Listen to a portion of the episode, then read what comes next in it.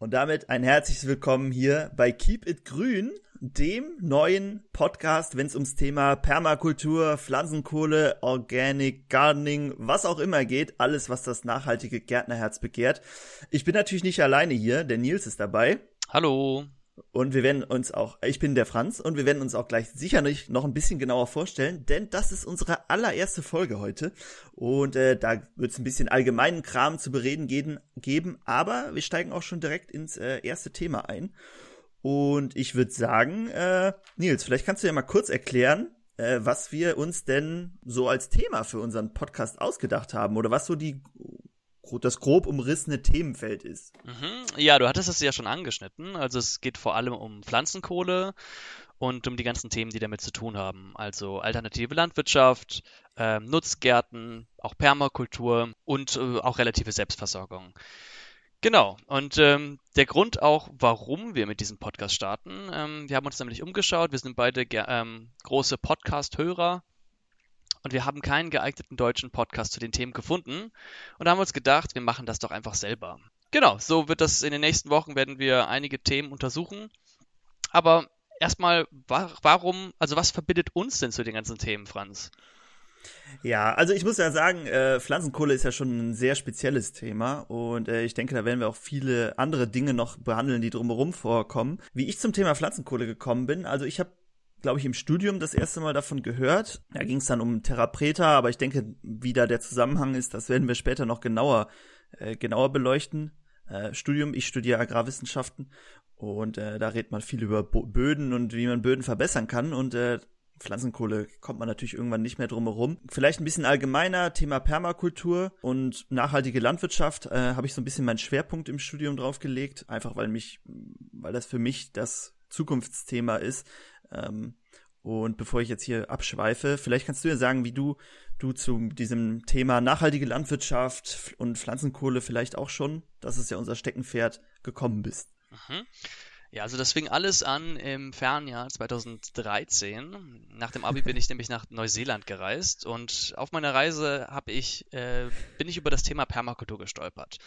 Und da habe ich in verschiedenen Projekten gearbeitet, äh, auf verschiedenen Farmen gearbeitet, dann später auch in Australien ähm, die Kenner werden es vielleicht kennen. Äh, Jeff Lawton ist ein großer Name, bei dem habe ich auch mal gearbeitet und äh, habe mich sofort in das Konzept verliebt. Also diese ganzheitliche ähm, Herangehensweise an ähm, Umweltnutzung, ähm, die Interaktion zwischen den verschiedenen Pflanzen.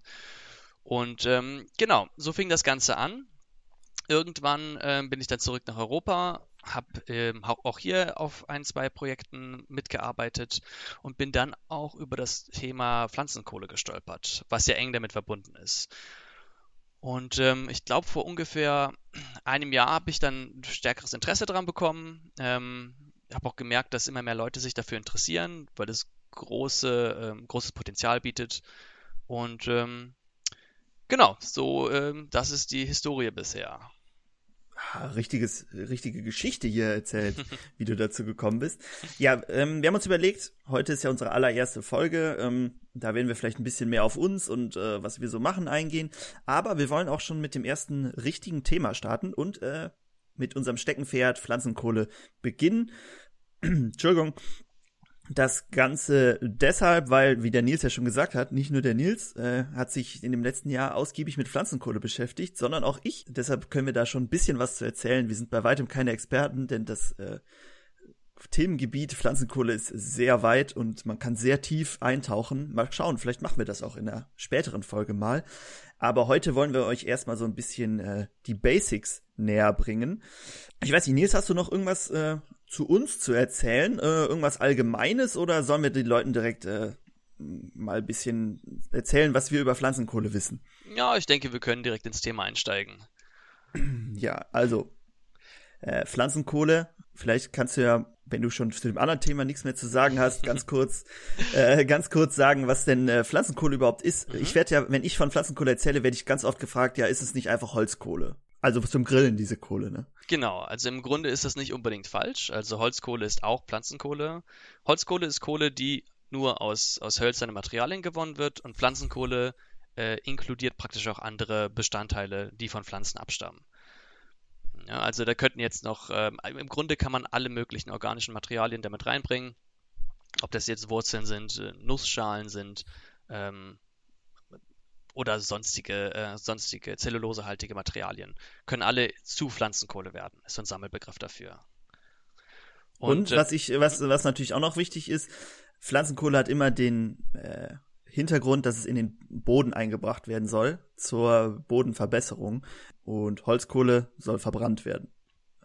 Genau. Ein wichtiger Unterschied. Genau, hast ja auch schon gesagt, die typische Grillkohle, das ist ja auch alles Holzkohle. Genau, ähm, vielleicht, jetzt haben wir schon so viel über Pflanzenkohle geredet. Äh, also man kann sich das vorstellen, dass äh, vom optischen her sieht es aus wie Holzkohle, die man zum Grillen benutzt, oder? Mhm, genau, ist halt so äh, schwarz, manchmal ein bisschen schimmernd. Kommt mhm. darauf an, wie gut es durchgekohlt ist. Und, und wie, wie stellt man sowas her? Also wo, wie kommt man an Pflanzenkohle? Mhm. Verbrennt man das einfach oder was passiert da? Ja, es ist ein bisschen äh, komplizierter als eine einfache Verbrennung. Also Kohle entsteht dann, wenn ähm, ein organischer Stoff unter Sauerstoffausschluss verbrannt wird. Das heißt im Grunde, du nimmst äh, deine Pflanzenteile ähm, und bringst sie, erhitzt sie praktisch äh, stark, ohne dass Sauerstoff drankommt. Und dann mhm. hast du am Ende, wenn das, dann geht dieser Prozess für, ein, für eine gewisse Zeit, mehrere Minuten bis Stunden. Und ganz am Ende äh, weicht halt, entweicht alles, was nicht Kohle ist, und am Ende bleibt halt nur noch die Pflanzenkohle übrig. Ne, das wird zum Beispiel in, ähm, in, historisch gesehen wird das in großen Kohlemeilern gemacht. Also diese großen Hügel hat man vielleicht schon mal von gehört, die so ganz viel dampfen. Hm, macht man heute aber nicht mehr, ne? Nee, nee, nee. Also Nur noch das, zu so äh, historischen genau. Anschauungen. Äh, ja, die sind halt auch extrem äh, umweltschädlich gewesen und sind es auch immer noch, wenn man es ja, so macht. Richtig. Genau, vielleicht können wir ja mal irgendwann eine Folge machen, wie man Pflanzenkohle selber herstellen kann. Mhm. Es ist gar nicht so kompliziert. Sie ist dann zwar nicht so qualitativ hochwertig, aber Pflanzenkohle selber herstellen kann eigentlich jeder, äh, der einen Garten auch hat. Apropos Garten, äh, vielleicht können wir ja mal drauf jetzt wissen können, kann man sich ja wahrscheinlich vorstellen, wie Pflanzenkohle aussieht, wie sie ungefähr hergestellt wird. Äh, aber was ist denn jetzt so spannend daran, Kohle irgendwie im Garten zu verwenden? Also ich kenne das ja jetzt hauptsächlich, um zu grillen. Was kann mein Garten damit anfangen? Genau, das ist erstmal ein bisschen, äh, das ist auch eine der häufigen ähm, Antworten, die man kriegt oder Fragen, die man direkt bekommt. Ja, Kohle, ähm, also verbrennt man die danach? Ähm, nein, äh, besser nicht. Also wie du schon gesagt hast, ist es sehr gut für den Garten. Ähm, Im Grunde wachsen Pflanzen besser, ähm, es hält Nährstoffe im Boden, ähm, es sorgt dafür, dass Wasser im Boden gehalten wird und dass Mikroorganismen dort halt besser wachsen können. Aber ich glaube, du bist da äh, eher der Fachmann drüber. Warum erzählst du uns nicht mal genau, was sind denn jetzt so die einzelnen äh, Vorteile von Pflanzenkohle für die Pflanzen selbst? Genau, du hast sie ja schon ganz gut angerissen. Äh, ich würde sagen, wir können die ja mal einzeln durchgehen mhm. und dann können wir uns ja überlegen, was das für Vorteile für unseren Garten hat, beziehungsweise für die Landwirtschaft, was ja mein Fachgebiet in Anführungszeichen mhm. ist. Und du hast ja schon gesagt, dass die äh, Nährstoffe im Boden besser gehalten werden können. Vielleicht kannst du mal kurz umreißen, wie genau funktioniert das denn? Genau, genau. Also man man, ähm, bevor man die Pflanzenkohle ausbringt, äh, wenn man sich jetzt Holzkohle vorstellt vom Grillen, das sind ja immer so große Oschis hier, so richtige äh, Kavenzmänner, die irgendwie ha Handteller groß sind. Äh, das bringt nicht so viel, die in den Boden zu bringen. Man muss die vorher noch kleiner machen, damit die Oberfläche immer größer wird. Und äh, diese Kohle, äh, ich weiß jetzt nicht, ob das nicht vielleicht schon ein bisschen zu speziell ist, aber man kann es sich so vorstellen, diese Kohle arbeitet wie so ein Akku. Die hat an den Rändern, quasi da, wo anfängt sie abzubauen, hat sie so, ich weiß nicht, ich kann es schwer einfach erklären. Ähm, sie hatte so Stellen, an denen sie Nährstoffe quasi halten kann. Mhm. Äh, deshalb kann man sich so ein bisschen wie ein Akku vorstellen. Ähm, die Pflanzenkohle hält dann die Nährstoffe. Wir können ja mal gerne eine Folge machen, wo wir da richtig ins Detail gehen. Aber heute soll es ja nur so ein bisschen für jedermann sein. Auf jeden Fall, diese Kohle hält ähm, Nährstoffe. Anders als wenn wir keine Kohle haben, können diese Nährstoffe dann nicht ausgewaschen werden. Also wenn Wasser vorbeikommt, nimmt es diese Nährstoffe nicht mit, sondern die bleiben an der Kohle haften und werden dann an die Pflanze gegeben, wenn die Pflanze sie braucht.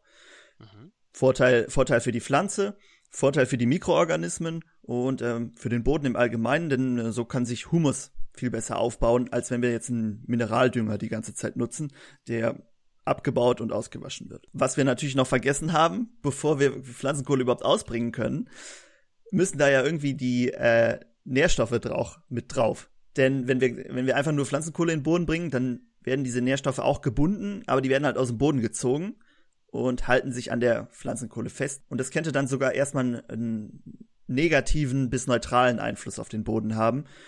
Äh, deshalb vermischt man diese Pflanzenkohle, bevor man sie in den Boden bringt, immer erstmal mit Nährstoffen und äh, lädt sie auf. Mhm. Also ist im Grunde, ähm, also bevor man den Akku ausbringt, sollte man ihn aufladen. Genau, weil sonst lädt der Akku sich mit dem auf, was er im Boden hat. Mhm. Und äh, das ist dann nicht so vorteilhaft. Also, ähm, ja, jetzt äh, habe ich gerade den Faden verloren, aber kein Problem. Wir haben ja zu dem Nährstoffhalten, haben wir, glaube ich, schon das meiste erzählt. Oder fällt dir noch irgendwas ein? Mm, nein, ich glaube, das war alles Wichtiges. Ne? Aber ich hatte ja auch kurz angesprochen mit dem Wasser.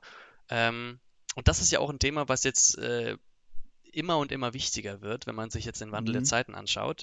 Äh, vielleicht kannst du dazu ein paar Sätze sagen. Genau, also wir haben ja diese äh, funktionellen Gruppen, die die Nährstoffe binden und außerdem ist die äh, Pflanzenkohle sehr porös. Das heißt, sie hat eine extrem große Oberfläche. Ähm, so ein kleines äh, Korn hat da schon äh, viele Quadratmeter äh, Oberfläche und in, das sind so kleine, sehr kleine Poren, Kanäle in der Kohle und darin kann sich Wasser sammeln. Und dieses Wasser wird dann auch äh, deutlich besser im Boden gespeichert, als äh, wenn ich diese Kohle nicht hätte ähm, und kann dann auch wieder den Pflanzen zur Verfügung gestellt werden. Äh, das ist natürlich, wie du gesagt hast, ne, in unseren heutigen Zeiten von Klimakrise äh, sehr wichtig. Deutschland, wir sind, also wir kommen aus Deutschland, wie man vielleicht hört, und äh, hier wird es so sein, ähm, prognostiziert man zumindest, dass es zwar nicht mehr oder weniger regnen wird, aber es wird sich verschieben. Das heißt, es wird Starkregenereignisse geben, wie wir ja jetzt hatten. Vielleicht kommen wir da auch noch mal zu. Mhm. Und dann wird es lange Dürrezeiten geben, also ne, wie bisschen wie so Regenzeiten, wie man das ja kennt. Und dadurch hat man im Sommer, diesen Sommer nicht, aber die letzten beiden haben wir das ja stark gemerkt, dass man sehr lange gar keinen Regen hat. Und das gleicht die Kohle so ein bisschen aus, indem sie das Wasser besser speichert äh, als der Boden im Allgemeinen. Genau, das funktioniert halt durch diese Porosität äh, und diese hohe Oberfläche, äh, in dem da Wasser gebunden wird. Das heißt praktisch, wenn ich jetzt Pflanzenkohle in meinem eigenen Garten nutzen würde, ähm, müsste ich mir weniger Gedanken ums Gießen machen. Oder wie kann ich das verstehen? Genau, du musst, äh, genau, du musst äh, im Endeffekt weniger gießen, weil weniger von dem Wasser ins Grundwasser gelangt und beziehungsweise in tiefere Bodenschichten, wo die Pflanzen keine Wurzeln mehr haben, sondern es wird von der Kohle festgehalten, da wo die Wurzeln sind und äh, kann dann abgegeben werden. Ähm, Im Garten wird ja sowieso viel gewässert, ähm, auch wenn man da einfach nur Regenwasser nimmt, aber ich denke, wir haben es beide schon mal erlebt, irgendwann ist auch das Regenwasser alle und dann muss man doch wieder an den Hahn gehen und dann ist das doch schon ich würde nicht sagen Verschwendung, aber man will ja eigentlich kein Trinkwasser äh, an die Pflanzen kippen. Nee. Äh, auch wenn es natürlich keine, wenn Wasser keine begrenzte Ressource ist, aber Trinkwasser ist natürlich irgendwann begrenzt. Alles Themen, ihr merkt schon, das, da kann man noch extrem tief in die Materie gehen bei jedem einzelnen Punkt. Ich glaube, das werden wir auch irgendwann mal machen. Heute soll es ein bisschen allgemeiner bleiben, deshalb ähm, hätte ich jetzt gesagt, vielleicht gehen wir schon zu unserem nächsten Punkt. Also wir haben jetzt mhm. die äh, Wasserhaltefähigkeit, äh, Nährstoff ähm, Speicher. Fähig, ja. Nährstoffspeicherfähigkeit, Dankeschön.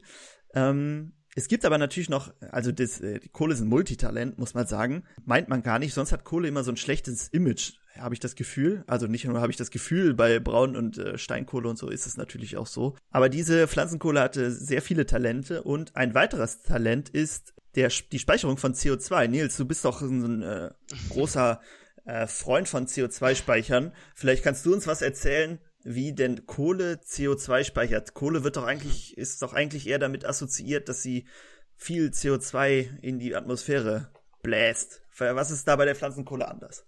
Genau, also ähm, wir kennen das ja alle, seit vielen Jahrzehnten wird in Deutschland viel Energie dadurch produziert, dass äh, Kohle verbrannt wird, also Braunkohle, ich glaube Steinkohle kaum noch. Ähm, und das ist natürlich sehr klimaschädlich. Bei der Pflanzenkohle geht es im Grunde genau andersrum. Also bei der, bei der Braunkohle backern wir praktisch existierende Kohle aus dem Boden heraus, verbrennen sie, produzieren dadurch Energie und stoßen CO2 in die Atmosphäre hinein. Genau, und neben, dann nebenbei, du hast ja gesagt, ne, ich weiß nicht, viele werden ja so einen Tagebau schon mal gesehen haben. Wer das gesehen hat, da werden ja wirklich riesige Landstriche halt einfach weggebaggert. Das ist halt auch so schon, ohne dass die Kohle verbrannt wird, ein, ein extremer Eingriff irgendwie in die ja, Natur. unglaubliche, unglaubliche riesige Dimension, kann man sich kaum vorstellen, äh, wenn man ja. nicht mal da war. genau, mit der Pflanzenkohle versuchen wir im Grunde das Ganze rückwärts zu drehen. Also jetzt ganz äh, abgesehen von den positiven Eigenschaften, die die Pflanzenkohle für den Garten hat, ähm, nehmen wir praktisch den, den, den, Kreislauf von hinten auf. Also wir haben Pflanzen, die nehmen CO2 auf, binden das CO2 in Kohlenstoffketten, in ihrem, in ihrem Holz, in der Zellulose, die sie haben. Das ist im Grunde so eine der, der ältesten Carbon Capture Technologies, ähm, wie jetzt auch äh, immer wieder in den Medien verlautet wird. Das Problem dabei ist halt, wenn man jetzt so ein Stück Pflanze hat und die Pflanze stirbt, sie verrottet, bei der Verrottung wird der Kohlenstoff wieder frei. Das heißt, es setzt sich als CO2 wieder in die Atmosphäre hinaus. Wenn man Pech hat, bilden sich sogar noch andere Gebilde. Es könnte sich Methan bilden, was noch viel klimaschädlicher ist. Jetzt ist es aber mit Pflanzenkohle so, wenn man dieses Stück Holz, diese, äh, diese organische, dieses organische Material zu, verkohlt, dass Kohle sehr, sich sehr schlecht nur abbaut. Also ähm, ich habe da Zahlen gelesen, dass äh, wenn man jetzt ein Stück Holz einfach nimmt und es äh, liegen lässt, dann baut sich das innerhalb von 50 Jahren ab, äh, wird halt wieder alles in die Atmosphäre abgegeben. Wenn man das Ganze verkohlt, kann diese Kohle für über 1000 Jahre existieren, weil sie sehr schlecht ähm, ähm, ja, verrottet praktisch re reagiert. Und ähm, Kohle ist im Grunde sehr stark konzentrierter Kohlenstoff. Also ähm, da sind, glaube ich, noch ein paar Reststoffe von irgendwelchen Mineralien können da drin sein, je nachdem, was man halt verkohlt hat in der Pflanzen, zur Pflanzenkohle. Mhm. Aber das ist, besteht zu 90, über 90 Prozent aus, nur aus Kohlenstoff. Und wenn man das jetzt mal so vergleicht, also wenn man jetzt sagt, okay, wir, nehmen, wir, ne-, wir produzieren die Pflanzenkohle und bringen sie aus in den Garten, für jedes Kilo Kohle, Pflanzenkohle, was man im Garten ausbringt, ähm, hat man praktisch 3,6 Kilogramm CO2 im Boden gespeichert. Man zieht es praktisch aus dem Kreislauf raus. Und ähm, dahingehend ist es damit gut fürs Klima. Wenn man sich das jetzt vorstellt, dass man das im größeren Rahmen macht, ne, so ja, als Einzelperson bringt, na, was bringt das eine Kilo Kohle jetzt? Aber wenn das halt viele Leute machen, und das ist ja eine Bewegung, die sich momentan formt, dann kann das schon einen Effekt haben. Ja, ich habe auch gelesen, auch Entschuldigung, dass ich dir hier so harsch ins Wort falle. Mhm. Ähm, was ich gelesen habe, ich habe es mir extra aufgeschrieben für die Folge, weil ich mir so Zahlen wahrscheinlich sonst nicht merken kann. Und zwar, wenn du deinen kompletten CO2-Ausstoß äh, neutralisieren möchtest als Privatperson, müsstest du 4,3 Tonnen Pflanzenkohle im Jahr in den Boden bringen. Mhm. Klingt im ersten Moment viel, aber wenn ich so überlege, wenn dann man muss sich ja nicht komplett, also du musst ja nicht komplett CO2-neutral werden, sondern das ist ja nur ein Teil davon. Wenn du jetzt anfängst, äh, weniger Auto zu fahren, weniger zu heizen, dann muss es, es wird es natürlich auch weniger. Und ähm, das ist eigentlich eine Zahl, wo ich sage, okay, klar, 4,3 Tonnen ist viel, aber ein Teil davon schafft man auf jeden Fall, oder? Ja, ich denke auch. Also, was du halt schon gesagt hast, das ist halt ein Teil der Lösung. Wenn man jetzt sieht, ne, was du schon gesagt hast, weniger Autofahren, ähm, CO2-effizienter sein Leben zu führen, ich bin auch davon überzeugt, dass in Zukunft ähm, es mehr Alternativen gibt, Produkte zu kaufen, die weniger CO2 ausgestoßen haben. Energie gibt es ja auch die Klimaziele, die hoffentlich noch etwas verschärft werden, dass Energie CO2-arm produziert wird oder CO2-frei produziert wird. Und das alles reduziert das natürlich auch, den persönlichen Ausstoß. Und wenn man dann zusätzlich noch sagen kann, hey, ähm, indem ich praktisch meinen Garten verbessere, das Bodenleben in meinem Garten verbessere, ein äh, besseres Ökosystem in meinem Garten aufbaue, wenn ich dadurch noch selber CO2 aus dem System ziehen kann, dann ist das ja nur gut, nur positiv. Ne? Ist schon krass, oder? Also du verbesserst deinen Boden und der Nebeneffekt ist, dass du auch noch äh, die Umwelt schonst, indem du CO2 komplett aus dem System irgendwie nimmst für eine sehr lange Zeit. Und in tausend Jahren ist hoffentlich das CO2-Problem dann doch gelöst, sodass das, wenn es dann abgebaut ist, irgendwann in 1000, 2000 Jahren, dass es dann nicht mehr zum Problem, zum Problem wird. Genau. Ähm, ja, genau. Also das auf jeden Fall ähm, schon ähm, ziemlich krass. Ich weiß nicht, ähm, hast du, äh, du meintest ja, dass es eine Bewegung ist, die sich äh, langsam setzt, äh, langsam äh, etabliert. Äh, jetzt ist wahrscheinlich falsch rum gefragt, aber weißt du, ob sowas auch in der Landwirtschaft eingesetzt wird? Oder möch, möchtest du die Frage spiegeln, dass du mich fragst? Ich Weil gerade, es passt gerade so gut. Ich kann dir kurz ein paar Worte sagen und dann äh, kann ich die Frage an dich zurückgeben, ja. dass äh, du auch noch was dazu beitragen kannst. Ähm, ich glaube, da hast du auch ein paar Informationen, die ähm, doch sehr hilfreich sind. Also ich, meine Online-Recherche hat ergeben, dass es vor allem vor so knapp zehn Jahren gab es so einen großen Hype. Da haben viele Leute angefangen, sich selbst Pflanzenkohle herzustellen, das auszubringen. Ähm, da wurden auch viele Versuche gestartet. Und das Gute ist, dass man halt jetzt nach zehn Jahren hat man viele Ergebnisse und kann halt gucken, okay, wie, was bringt das jetzt direkt? Und äh, die scheinen soweit positiv zu sein. Und ähm, wenn ich mich jetzt so umsehe, scheint das ein aufsteigender Ast zu sein.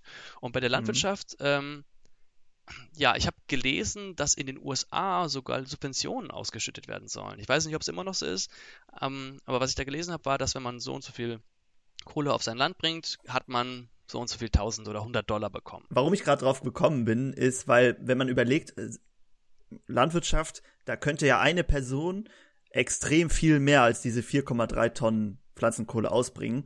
Denn man sagt immer so ungefähr 10% des Oberbodens vom Volumen her kann man als Pflanzenkohle ausbringen, kommt immer extrem auf die Kohle an und so. Ähm, und da könnte man ja sehr viele Tonnen versenken in so einem, in so einem Acker und ihn gleichzeitig verbessern. Äh, jetzt ist es so, genau, was du gesagt hast, dass äh, in, ich habe auch gelesen in den USA, dass es subventioniert wird äh, seit der beiden Regierung, also noch nicht so lange. Äh, da wurde es eingeführt. Deshalb kann ich mir schon vorstellen, dass es das noch gibt oder dass es jetzt erst kommt. Genau, in Deutschland ist es so, dass Deutschland, der Boden ist äh, sehr heilig hier, muss man sagen. Und es ist noch nicht so lange erlaubt, ähm, Pflanzenkohle äh, in den Acker zu bringen, weil es erst in diese Düngeverordnung mit aufgenommen werden musste. Und du darfst auch nur Pflanzenkohle, die aus Holz hergestellt wurde, glaube ich, aktuell ausbringen. Aber da müsste ich auch nochmal genau nachgucken. Deshalb wird es, glaube ich, noch in Deutschland auf jeden Fall noch nicht so viel eingesetzt. Aber wie du ja gesagt hast, ne, Australien, Südostasien, USA, da wird es, glaube ich, viel mehr eingesetzt. Ich bin da jetzt nicht so drin in diesen Ländern wie du wahrscheinlich, aber ähm, da auf jeden Fall deutlich mehr. Deutschland weniger. Ähm, aber ich glaube auch, es kommt. Es kommt äh, immer mehr. Ich habe jetzt auch gesehen von verschiedene Wahlplakate, wo gesagt wurde, ja, hier mehr äh, Reststoffe pyrolysieren und sowas, äh, dass man das als zur Energiegewinnung nutzt. Und wo ich das jetzt gerade äh, gerade beim Schopfe gepackt habe, vielleicht da auch die Frage an dich, wenn wir ja sagen, okay, wir müssen da Energie aufwenden, um Pflanzenkohle herzustellen, ist es nicht so, dass wir mehr Energie dann verbrauchen oder mehr CO2 ausstoßen, als wir dann nachher überhaupt in den Boden bringen? Oder ist es ein sehr energieintensiver Prozess, das herzustellen? Kannst du da vielleicht noch was zu sagen? Ja, also erstmal äh, Pyrolyse für die, die es noch nicht gehört haben, das ist der Prozess der Pflanzenkohleherstellung. Also das ist im Grunde, wo dann organisches Material unter Sauerstoffausschluss äh, ähm, erhitzt und verkohlt wird. Ähm, ja, das, äh, was du sagst, äh, scheint im ersten äh, Moment Sinn zu ergeben. Ich meine, man verbrennt ja etwas ähm, und dabei stößt man natürlich auch CO2 aus. Jetzt, wenn man sich das Ganze mal durchrechnet, ich äh, habe mir mal die Mühe gemacht, wenn man jetzt ein, ähm, ein, ähm, eine Tonne Holz nehmen würde, ne, getrocknet, und man würde das Ganze verkohlen und man guckt sich an, wie viel Kohlenstoff ist in dem Holz drin, weil der Kohlenstoff gibt ja an, wie viel CO2 daraus entstehen kann.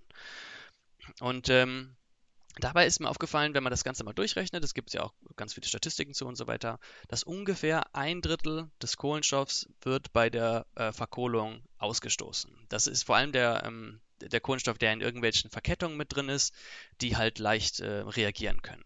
Und ähm, zwei Drittel des Kohlenstoffs, die sind danach halt äh, stark miteinander vernetzt, das heißt, dass sie weniger reaktiv sind und ähm, dementsprechend halt langsamer abgebaut werden können. Kondensierte Aromate, sagt man, glaube ich. Ja, genau. Wahrscheinlich sagt man das. Genau, das ist, das ist halt, wenn man sich das vorstellen will, das ist so ein Netz aus Verkehr, also von äh, Kohlenstoffmolekülen. Je größer das ist, umso stabiler ist das. Äh, genau, und an den Enden von diesem Netz sind diese äh, die äh, funktionellen Gruppen, wo sich die Nährstoffe ansetzen können. Okay, du darfst Komm, weiterreden. Kommen wir schon stark in die in die chemische Analyse hinein. Ähm, genau, genau. Äh, ist das nicht sogar so, dass äh, Diamanten auch dieselben Neststrukturen haben? Ich hatte mal irgend sowas gelesen. Wahrscheinlich nur viel größer, ne? Ja, und mal. Äh, geordneter. Ja, also dementsprechend, vielleicht kann man ja von Pflanzenkohle noch weitergehen. ähm, ja, fehlt nur noch eigentlich nur noch der Druck, ne? Also wenn du das dann sehr stark Druck aussetzt, dann hast du vielleicht deinen Diamanten. Ja, es geht jetzt vielleicht ein bisschen vom Thema ab, aber ich habe dem letzten auch mal einen Podcast dazu gehört äh, über die nachhaltige Herstellung von Diamanten. Und das hat sich mhm. erstaunlich ähnlich angehört. Die wollten das nämlich auch möglichst CO2 ähm, unintensiv machen und so weiter. Aber ich glaube, das geht jetzt wirklich ein bisschen vom Thema ab. ähm, genau, auf jeden Fall, wenn man sich die ganzen Sachen mal durchrechnet, ähm, kommt man am Ende darauf hinaus, am Anfang stößt man natürlich CO2 bei der, bei der Verkohlung aus. Ähm, aber langfristig gesehen lohnt sich das halt stark. Ja, weil sich das, weil sich der, das restliche der restliche Kohlenstoff halt nur sehr, sehr, sehr langsam abbaut. Wenn wir davon ausgehen, dass wir Holz als Energiequelle auch benutzen, oder wie? Genau, genau. Also wer, ich habe jetzt das Beispiel Holz genommen, weil es dazu am, am meisten Zahlen gab, die äh, ich nachgucken konnte. Äh, wenn man jetzt ähm, Blätter, Schalen und so weiter nimmt, ähm, wird das wahrscheinlich ein bisschen anders sein. Aber, aber äh, dann hätte ich aber noch eine Frage. Mhm. Okay, du sagst es, äh, wann lohnt sich das? Was hast du? Also ich hätte, wenn man das, sich jetzt mal die, die, dieses, diesen Kohlenstoffhaushalt ähm, anschaut, ähm, da gibt es halt zwei Graphen, die dafür wichtig sind. Einmal ähm, der, die, der Abbau von der Kohle, ja, und ähm, also der hat sehr lang, äh, lange dauert, über 1000 Jahre, und der, der Abbau vom Holz selbst. Und das Holz selbst ist, glaube ich, dauert 50 Jahre, habe ich äh, gehört, dass, äh, bis der Kohlenstoff komplett freigesetzt ist. Und wenn du jetzt sagst, okay, am Anfang hast du ein, bei der Verkohlung setzt du ein Drittel des Kohlenstoffs, stößt du aus, und danach hast du fast keinen Abbau mehr. Und auf der anderen Seite, wenn du das Holz jetzt einfach verrotten lässt, das wäre ja die Alternative, ähm, baut sich das halt bis zu in, innerhalb von 50 Jahren komplett ab, dann hast du irgendwo einen Schnittpunkt. Und ich habe jetzt den Schnittpunkt nicht genau rausgesucht, könnte ich für die nächste Folge mal machen. Ich schreibe mir das mal auf. ähm, dann kann man halt sehen, dass nach, ich weiß nicht, 10 Jahren, 15 Jahren vielleicht, dass da genau der Punkt ist, wo gesagt wird, okay, jetzt sind wir praktisch auf demselben Level und ab diesem Moment hat sich das halt für das Klima gelohnt. Und, und dann geht es auch immer weiter auseinander. Das heißt, genau. es lohnt sich immer mehr. Genau, es lohnt sich immer mehr. Das ist praktisch, und äh, da wir beim Klima langfristig denken, sollte man halt solche Perspektiven mit drin haben. Ne? Also was, nicht nur, was passiert jetzt im nächsten Jahr, sondern was passiert in den nächsten 10 Jahren, 50 Jahren, 100 Jahren. Genau, was, was, äh, worauf ich eigentlich, ich wollte eigentlich auf was mhm. ganz anderes hinaus, aber das ist, das ist natürlich auch äh, sehr spannend. Während dieses Prozesses, das klingt ja jetzt, als müsste man die ganze Zeit wenn ich es mir so bildlich vorstelle, ein Feuer machen, um die, diese Kohle herzustellen. Ne? Die, also die Kohle wird ja quasi unter Sauerstoffausstoß verbrannt. Das heißt, wir brauchen ein Feuer, um das anzutreiben. Das heißt, wir müssen die ganze Zeit irgendwie von außen Energie zuführen, über einen ellenlangen Prozess, um dann Kohle herzustellen. Oder treibt sich das auch äh, hat das auch irgendwie einen Benefit, dass es sich selber irgendwie antreibt? Um mal jetzt genau auf den Punkt hinzu ja, hast du, hast du schon sehr gut angedeutet.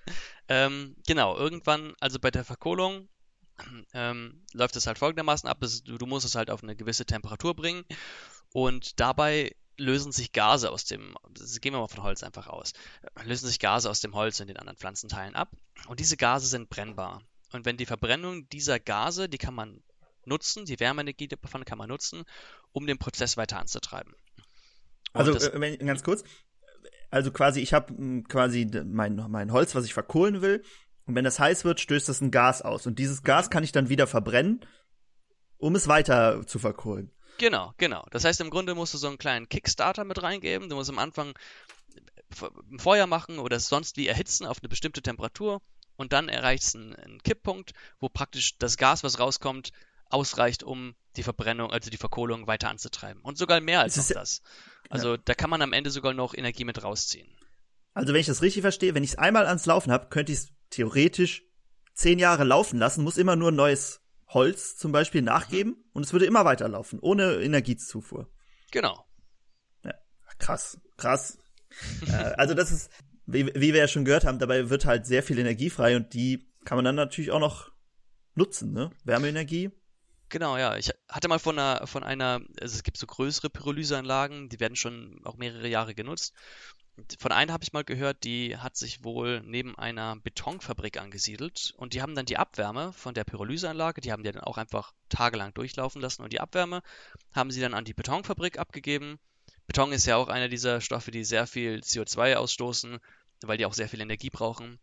Und damit konnten die halt dann ähm, mussten, mussten die praktisch weniger ähm, äh, fossile Energien nutzen, um den Beton zu trocknen. Genau, also da kann ich vielleicht auch mal ein bisschen aus dem Nähkästchen plaudern. Ich habe mhm. auch mal mit einer Firma gesprochen, die auch mit so einer Pyrolyseanlage äh, Pflanzenkohle herstellen. Und die haben die äh, Abwärme genutzt, um Wasser zu erhitzen. Und damit haben die äh, Stahltanks dann in der Branche, wo es um Nahrungsmittel und sowas geht. Und die müssen halt sehr heiß ausgewaschen werden, diese äh, konnten, nee, diese Tanks. Und da haben sie halt Wasser mit zum Kochen gebracht und damit diese Tanks dann ausgespült, äh, damit die quasi desinfiziert werden. Klasse. Also da, ja. Ja, also das kann man wirklich für allerlei Sachen nehmen. Und vielleicht können wir noch mal ein bisschen auf das Ausgangsmaterial eingehen. Ähm, wir reden jetzt immer von Holz. Holz ist ja jetzt, klingt ja erstmal so, als ob wir dafür einen Wald roden müssten, um Energie herzustellen, äh, um Pflanzenkohle herzustellen. Kann ja auch nicht Sinn der Sache sein, ne? Also ist es, ist es diese Vorstellung richtig oder äh, bin ich da um Holzweg? Ja, gut, kann man so machen, äh, sollte man aber nicht. Ähm, das ist ja auch Wird auch wahrscheinlich nicht gemacht, hoffentlich. Nee, ja, ich, ich weiß es ganz ehrlich nicht. Also ähm, man kann sich äh, in der Industrie wird, werden halt viele Sachen gemacht. Ich meine, wenn man sich jetzt Grillkohle kauft, das sind ja mit Sicherheit auch Wälder, die sind, wenn es gut läuft, dafür angepflanzt worden. Alte Buchenwälder, die dann verkohlt werden. Und wenn es schlecht läuft, hat man dann noch Regenwaldholz und sowas mit drin. Also, dass äh, Wälder gerodet werden zur Verkohlung, davon bin ich schon überzeugt, das wird halt noch gemacht. Aber bei der Pflanzenkohle hat man halt den Vorteil, es muss halt kein hochwertiges Holz sein. Man kann alle möglichen organischen Materialien nehmen. Man kann Zweige nehmen, man kann Äste nehmen, man kann trockenes Laub nehmen. Wir hatten schon Nussschalen eben erwähnt, Tannenzapfen, ähm, all diese Sachen, Rinde. Alles, das, was irgendwie mal gelebt hat, ne? Genau, genau. Alles, weil äh, so gut, also ich bin jetzt kein Biologe. Ich, also es, man kann, man kann, man kann auch, was ich gelesen habe, auch Klärschlamm nehmen zum Beispiel, was halt ein Abfallprodukt ist. Äh, oder Tiermist, Stroh, äh, halt, ne, wie du gesagt hast, wirklich alles, was man. Genau, also was ich sagen wollte, ich bin jetzt kein Biologe, aber soweit ich das verstanden habe, alles Lebende baut sich aus Kohlenstoff aus und ähm, mhm. auf und ähm, dieses, diesen Kohlenstoff kann man halt dann zu Kohle verkohlen. Genau und was was man vielleicht auch sagen muss, äh, klar, je nachdem, was man benutzt, hat man am Ende auch eine andere Kohle, also sie hat eigen, andere Eigenschaften, aber es ist nicht so, dass wenn wir jetzt äh, sagen, wir nehmen äh, zum Beispiel so Stadtwerke, äh, ja, so die irgendwie die Straßen freischneiden, die haben ja dann sehr viel Biomasse, die anfällt, also Zweige und Äste und so. Die, ist, die Kohle daraus ist dann nicht schlechter, als wenn ich jetzt hier ein Stück äh, hochwertiges äh, Holz vom Stamm nehme. Genau, ja. Und Kohlenstoff ist Kohlenstoff. Richtig, im Endeffekt kommt es darauf hinaus. Und das ist halt auch der, ähm, so der, der große ähm, Punkt an dieser, an der Pflanzenkohle. Man kann halt Abfallstoffe dafür nehmen. Hast du schon gesagt, so aus den Stadtwerken, die dann irgendwelche ähm, Ränder oder Flüsse freischneiden. Oder auch in der Forstwirtschaft, wo dann irgendwelche Abfallprodukte anfallen, Sägewerke, vielleicht hat jemand eine Schreinerei. Wichtig wäre vielleicht noch, dass das Holz unbehandelt ist. Ähm, mhm. Ja, aber ansonsten kann man halt alle möglichen Sachen dort, dort verkohlen.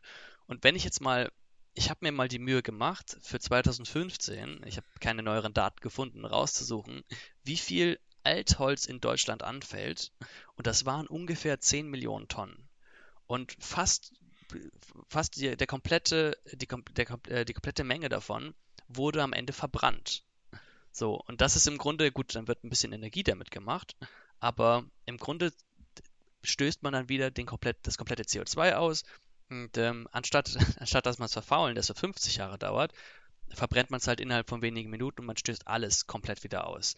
Äh, und da sehe ich halt auch so ein großes Potenzial, dass man sagt, hey, von diesen ganzen Altholzresten, die da anfallen, die da jetzt momentan verbrannt werden, ähm, die überall auch im, im Privaten anfallen, die könnte man nutzen zur Verkohlung zur Pflanzenkohle und das könnte man dann wieder nutzen im Garten zur Verbesserung ähm, der Mikro, also der Ökodiversität.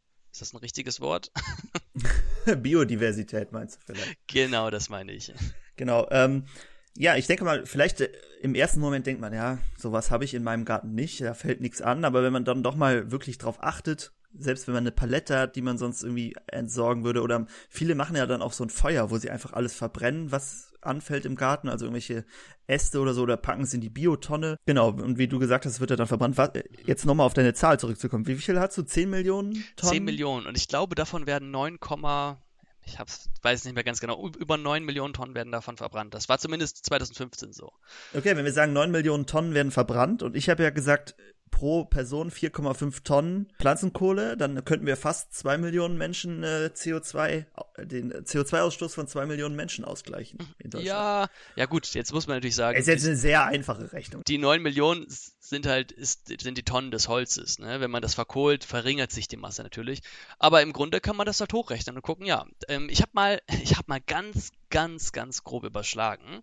Und wenn man jetzt die, ähm, die erzeugte, den erzeugten Strom aus der Altholzverbrennung rausnimmt, könnte man die Klimaziele, die wir uns für 2030 gesetzt haben, da hat man ja eine gewisse CO2-Reduktion von 2020 bis 2030, könnte man 7% davon nur durch diese Verkohlung decken. Ne? Man muss sagen, diese Klimaziele sind auch sehr lax gesetzt. Ja, ja, natürlich. Aber, Aber ja, trotzdem, das ist, also, wie wir ja, genau. Es ja, kann Effekt Wie wir ja gesagt haben. Sag. Ja, ich wollte nur noch sagen, also der Effekt lässt sich zeigen. Ja, ja genau. Und wie du ja gesagt, wie wir ja eben schon gesagt haben, ist es halt nicht das die Lösung für den Klimawandel und den CO2-Ausstoß. Es ist ein Teil, ein Teil der Lösung. Aber wir sind, wir haben, ja. Ich wollte noch eine Frage an dich stellen und zwar, wenn ich mir jetzt vorstelle, okay, ich habe einen Garten und ich äh, habe da vielleicht eine Hecke oder einen Baum und ich schneide die und ich würde jetzt das Holz normalerweise nicht verbrennen, sondern ich bringe das aus als Mulch in den Garten. Ähm, wäre das nicht besser, das alles als Mulch rauszubringen? Da können ja Tiere drin leben, da können sich halt auch Sachen drin ansiedeln, als es zu verkohlen? Wäre das dann nicht ein Rückschritt, wenn wir sagen, wir verkohlen jetzt einfach die Landschaft? Ja, äh, ich wollte auch gerade sagen, wir halten uns da ziemlich mit dem CO2-Thema auf, weil das auch mhm. ein bisschen so eine Herzensangelegenheit ist, vielleicht so aber ähm, eigentlich ist das gar nicht ja der größte Vorteil von der Pflanzenkohle, sondern wirklich dieser Bodenaufwerter. Äh, ja, wie du gesagt hast, das Ganze als Mulch zu benutzen. Holz ist jetzt nicht so das beste Mulchmaterial, muss man dazu sagen. Also Mulchen an sich, ich bin ein großer Mulch-Fan. Also Mulchen äh, ist äh, ganz was Feines. Wer noch nicht in seinem Garten mulcht, sollte das auf jeden Fall mal überlegen. Jetzt, genau, wie du gesagt hast, Holz als Mulch ist nicht so gut, weil es halt sehr langsam nur verrottet im Vergleich zu, zu äh, irgendwelchen organischen Materialien wie Stroh und Stroh ist auch schon nicht so das beste Mulchmaterial, weil es auch sehr lange dauert zu verrotten. Das ist immer, um ein bisschen wieder in die Materie reinzugehen, je weiter das CN-Verhältnis ist, also das Verhältnis von Kohlenstoff zu Stickstoff, äh, umso länger dauert es, bis es verrottet. Und bei Holz ist es halt sehr weit und beim Mulchen möchte man ja eigentlich, dass es relativ schnell verrottet, um den Mikroorganismen und der Pflanze im Endeffekt dadurch Nahrung zu geben. Deshalb äh, Holz nicht so optimal geeignet als Mulchmaterial. Aber man könnte ja auch sagen, man kann ja diese so Hügel aus Holz machen, aus Altholz, und dann können da Igelchen drin wohnen und so. Das sollte man auch vielleicht machen und das Holz nicht unbedingt zum Verkohlen nutzen, sondern wirklich nur das Holz oder wir reden immer von Holz, weil Holz ist halt eignet sich halt extrem gut dafür. Halt diese Biomasse, die wirklich sonst als Abfall anfällt. Ne? Du sollst auch nicht aufhören, jetzt Kompost herzustellen oder so, gar, gar keine Frage, sondern wirklich, wo du sagst eigentlich, okay, das würde ich jetzt verbrennen, das würde ich zum Wertstoffhof bringen, das weiß ich nicht, wohin auch immer. Das sollte man dann verkohlen und nicht das Holz, was man irgendwie nutzt, um seinen Garten so zu verbessern. Gut, Holz nutzt man da ja eh nicht so, äh, aber um irgendwelche Hecken anzulegen oder Igelhaufen oder so, das mach ruhig als erstes und alles, was übrig bleibt, das kann man verkohlen. Oder äh, hast du da andere Ideen? Sagst verkohlen first, hm. der Rest danach. Nein, nein, ich bin da ganz bei dir. Also ähm, ich glaube, die Mischung macht's. Mhm. Ne? Das, ähm, es gibt halt keine einseitige Lösung. Und ich denke, du hast das schon sehr gut zusammengefasst. Also man kann ja von allem ein bisschen machen und gucken, dass man alles so ein bisschen abdeckt. Ne? Diversität ist das Keyword. Genau, ich denke auch gerade so, äh, Sachen, die beim, bei Holzarbeiten anfallen. Ne? Jeder, der einen Garten hat, der baut ja auch gerne wahrscheinlich selber irgendwas aus Holz. Und da fallen, fällt halt viel Holz auch als Schnittreste an, die man nicht mehr benutzen kann. Die kann man halt auch nicht im Garten ausbringen, weil die brauchen halt ewig lang, bis sie verrottet sind. Und ähm, die würde man dann wahrscheinlich verbrennen oder halt zum Wertstoffhof bringen oder so. Und die würden sich dafür perfekt eignen. Oder wenn man dicke Äste beim Hecke schneiden hat. Oder wir haben zum Beispiel bei, bei mir zu Hause, wir haben so eine Sitzgruppe unter einem Baum, unter einer Eiche. Und äh, da müssen wir immer die trockenen Äste rausschneiden, damit die nicht irgendwann auf einen drauffallen, weil man da drunter sitzt. Und äh, trockene Äste im Baum, das passiert ja immer wieder. Und diese Äste sind halt sehr dick und die kannst du, damit kannst du im Garten nichts machen. Die brauchen halt Eiche, die brauchen halt bestimmt diese 50, 60, 70 Jahre, bis sie verrottet sind. Und äh, die eignen sich perfekt zum Verkohlen. Ähm, und da würde ich sagen, okay, das ist das perfekte Material dafür, weil wüsste ich nicht, wofür ich sonst benutzen soll. Ja, kann ich nur so beipflichten. Mhm. Genau, jetzt sind wir wieder äh, sehr, sehr stark auf diese private Schiene eingegangen. Was ich noch sagen wollte, ähm, diese großen Sprünge macht man wahrscheinlich auch nicht doch, also die privaten schon, wenn es alle machen, aber die großen Sprünge passieren wahrscheinlich, wenn es an den Stellen eingesetzt wird, wo sehr viel Biomasse anfällt, ne? wie wir ja schon gesagt haben. Äh, irgendwo mhm. in der Landwirtschaft, Forstwirtschaft oder im, bei den Stadtwerken, beim Straßenbau, irgendwie, wo viel geschnitten wird und was danach halt verbrannt wird. Ne? Das könnte man ja dann schön irgendwie häckseln oder so und dann, dann äh, äh, Kohle daraus machen. Ich habe aber noch ein, also ich weiß nicht, ob du noch was dazu dem Thema sagen würdest, sonst habe ich nämlich noch, noch mehr Vorteile von der Pflanzenkohle, die ich hier rausballern könnte. Ja, dann leg mal los. Ähm, und zwar kann man das auch, wenn man Tiere hält, sehr gut einsetzen. nämlich ähm, indem man es mit als Einstreu benutzt. Ähm, wenn man Tiere hat, hat man eigentlich, wenn man in den Stall geht, merkt man immer, das riecht immer so ein bisschen. Äh, egal, ob es jetzt Hühner oder Kühe sind oder so. Mm, und deshalb könnte man, was man, was auch gern gemacht wird, ist, dass man die Kohle, das ist jetzt nicht so ein mega Vorteil wie die anderen Punkte, sondern mehr so ein, okay, cool, dafür kann man es auch benutzen. Äh, und zwar kann man es mit als Einstreu benutzen. Und äh, dann bindet auch äh, die Pflanzenkohle die ähm, Stoffe in der Gülle, in dem Mist, was auch, wo, bei welchem Tier auch immer man es benutzt, und äh, reduziert auf jeden Fall äh, den Gestank. Und was man auch machen kann, ist, äh, dass den Tieren ins Futter mischen. Und das, da habe ich selber überhaupt keine Erfahrung mit. Das ist alles nur Buchwissen mit dem Füttern. Und äh, das hat einen sehr positiven Einfluss auf den Darmflora der Tiere. Habe ich gehört, habe ich noch nie ausprobiert. Ach was, ey, ist ja richtig äh, vielseitig einsetzbar. Mm, ja, mega krass. Und mega. Wenn, wenn, wenn ich jetzt so drüber nachdenke, du hast ja ganz am Anfang gesagt, man muss die Kohle, also wenn man die Pflanzenkohle jetzt im Garten ausbringt, sollte man die vorher mit Nährstoffen, also mit Kompost oder sowas vermischen, um sie Mhm. Und wenn ich mir jetzt vorstelle, ich streue das in den Hühnerstall mit rein, dann hast du es ja praktisch schon mit den Nährstoffen, oder habe ich das falsch Nee, verstanden? genau. Und du hast es ja auch quasi, meistens nimmt man ja Stroh als Einstreu oder Sägespäne.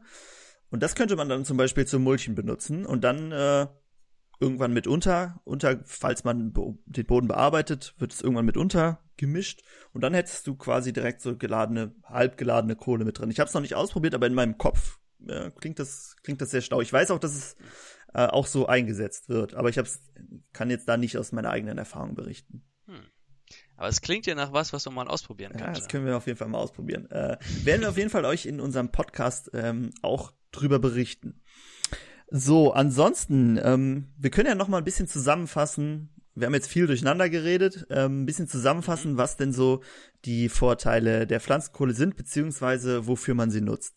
Also, wir haben ja die Pflanzenkohle als Bodenaufwerter. Im Boden bindet sie Nährstoffe wie ein Akku, hält Wasser und bietet Nahrung für Mikroorganismen und äh, sorgt dafür darf, sorgt deshalb dafür, dass der Humus aufgebaut wird, dass Pflanzen immer genügend Nährstoffe haben. Pflanzen sind weniger anfällig für Krankheiten und äh, zum Beispiel äh, Pilz, Pilzbefall und einfach dadurch, weil sie gesünder sind und stärker sind. Ne? Man kennt es ja, eine Pflanze, die unter Stress steht, die kriegt viel schneller Krankheiten oder Mangelerscheinungen. Ist ja beim Menschen genauso. Wenn man nicht genügend Nährstoffe aufnimmt oder unter Stress steht, dann ist man anfällig. Genau, dann wird man äh, schneller krank. Genauso ist es bei Pflanzen auch und durch Pflanzenkohle ähm, passiert es weniger. Dann, mh, jetzt bin ich raus. Was haben wir gesagt? Äh, Im Boden bindet Nährstoffe, speichert Wasser, bietet den äh, Mikroorganismen Nahrung, speichert CO2 im Boden, wäre der nächste Punkt, und zwar langfristig. Äh, vielleicht können wir mal über Terra Preta in, in der Folge reden. Da ist es ja quasi ein, Mhm. ein mega Dauerversuch, der schon äh, ein paar tausend Jahre anhält. Ähm, dann haben wir noch was, was den Boden Positives macht. Ah, es gibt noch mehr, also da können wir ja auch nochmal genau drauf eingehen, aber das ist so die, die groben Sachen. Ich glaube, sie lockert noch auf oder sowas, aber da Genau, da können wir nochmal eine Folge drüber machen. Ähm, dann kann man vielleicht auch als positiven äh, Fakt nehmen, dass sie, dass man Ab, ähm, Abfall verwerten kann. Dann durch die ähm, Verkohlung kann äh, Energie gewonnen werden. Hatten wir gesagt, ne, mit dem Holzgas ist, kann man sich wie ein brennbares Gas einfach vorstellen, weil es das ist. Äh, kann Energie gewonnen werden. Ja, in der Tierindustrie, äh, Tierhaltung, äh, selber wenig Erfahrung, aber da kann es genommen werden, um das den Tieren zu futtern zu geben, damit sie es äh, positiv auf den auf die Verdauung auswirkt und man kann es als Einstreu mit benutzen, ähm, um Gerüche zu binden und das Ganze dann später eventuell auch ausbringen, was wir aber noch nicht ausprobiert haben. Fällt dir noch irgendwann ein positiver Fakt ein, den ich vergessen habe? Ähm, ja, mir fällt was ein, das habe ich äh, vor einiger Zeit mal gelesen, aber das würde ich gerne nochmal überprüfen. Und zwar ähm, habe ich gehört, dass Pflanzenkohle, du hast ja schon gesagt, dass sie Wasser hält. Und ich habe mal gelesen, dass das wohl in einigen Gegenden gemacht wird auf der Welt, dass Pflanzenkohle in Säcke mit Pflanzenkohle in den Keller gestellt werden, damit sie die Feuchtigkeit aufziehen. Ähm, jetzt hast du ganz am Anfang schon kurz angerissen, jetzt gab es ja diese Flutkatastrophe hier und wir befinden uns auch ziemlich im Epizentrum davon. Mhm. Deswegen gibt es hier sehr viele nasse Kellerräume, nasse äh, Wohnzimmer, Schlafzimmer und so weiter. Und da wollte ich mich jetzt auch die, in der nächsten Folge, in der nächsten Woche mal drüber einlesen, inwieweit man Pflanzenkohle dafür nutzen kann, das Ganze trocken zu kriegen, weil das ist ein großes Problem. Es fängt nämlich hm. schon alles hier an zu schimmeln ja. und das sollte halt nicht so sein. Okay, also ihr merkt schon, äh, vielleicht ist das auch mal so ein Thema, über das wir sprechen können. Die Flutkatastrophe, weil das ist ja noch, noch sehr aktuell. Alle wissen, was gemeint ist. Wenn wir ein Jahr, in einem Jahr darüber reden, dann wissen wir noch genau, worum es geht, aber vielleicht die äh, Leute nicht mehr. Äh, aber ja, das ist ein, ein, ein, äh, guter Punkt auf jeden Fall. Jetzt das war es aber an Positiven, was dir spontan einfällt. Also es gibt ja. noch viel mehr, aber das ist dann schon extrem speziell. Äh, jetzt noch eine Frage von mir zum Abschluss. Wir haben jetzt die positiven Punkte zusammengefasst. Gibt es auch negative Punkte der Pflanzenkohle? Also kann sie auch irgendwie, hat sie irgendwas Negatives an sich? Fällt dir da spontan was ein?